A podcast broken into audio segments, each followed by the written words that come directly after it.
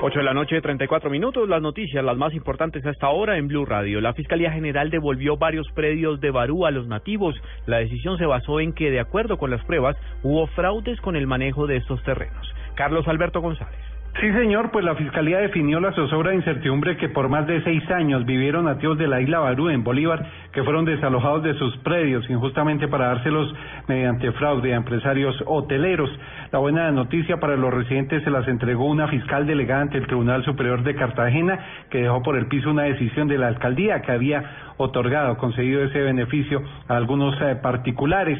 Ordena la Providencia la restitución de cerca de 90 hectáreas de los predios ubicados en la del corregimiento de Santa Ana, ya que los nativos demostraron con documentos registrados ante la Oficina de Instrumentos Públicos de Cartagena su legítima propiedad. Reza también este fallo de la Fiscalía restituir de manera inmediata estos predios a los campesinos y que la alcaldía jamás vuelva a resolver por vía policial los litigios y los problemas de tierras. Carlos Alberto González, Blue Radio. El alto comisionado de paz señaló que este es el año para alcanzar el final del conflicto en Colombia y aclimatar la paz en el país. Natalia Gardezábal. El alto comisionado para la paz, Sergio Jaramillo, aseguró que las regiones son fundamentales para alcanzar la paz en el país, al tiempo que afirmó que se debe entablar una discusión donde se evidencie que el fin del conflicto es posible. Jaramillo manifestó además que este año se debe aclimatar al país para la paz. Textualmente señaló, si la gente siente que la paz es una cosa que está en La Habana y el ambiente está muy frío, ni vamos a movilizar a la ciudadanía, ni las guerrillas van a dar el paso definitivo.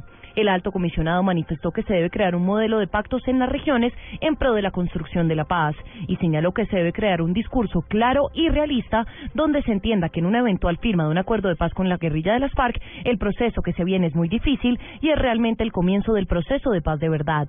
Natalia Gardea al Blue Radio. Más noticias a esta hora en Blue Radio. Al inadmitir el recurso de casación, la Sala Penal de la Corte Suprema de Justicia dejó en firme la condena de 29 años de prisión emitida contra el teniente en retiro Harrison Eladio Castro Aponte por su responsabilidad en los hechos que rodearon la masacre de Jamundí el 22 de mayo de 2006. Lo más importante en el mundo hasta ahora, el magistrado y expresidente de la Corte Suprema de Justicia de Panamá, Alejandro Moncada Luna, aceptó ser culpable de dos de los cuatro delitos de corrupción por los cuales es investigado por su presunta participación en una subcomisión del Parlamento panameño. Y en deportes, un gol en el minuto 80 del colombiano Jackson Martínez a pase del español Tello abrió el sufrido triunfo del Oporto ante el Boavista en el fútbol de Portugal, coronando con un segundo tanto del argentino Yacine Brahimín y que le permite a los dragones seguir a cuatro puntos del líder del el líder del fútbol portugués, el Benfica.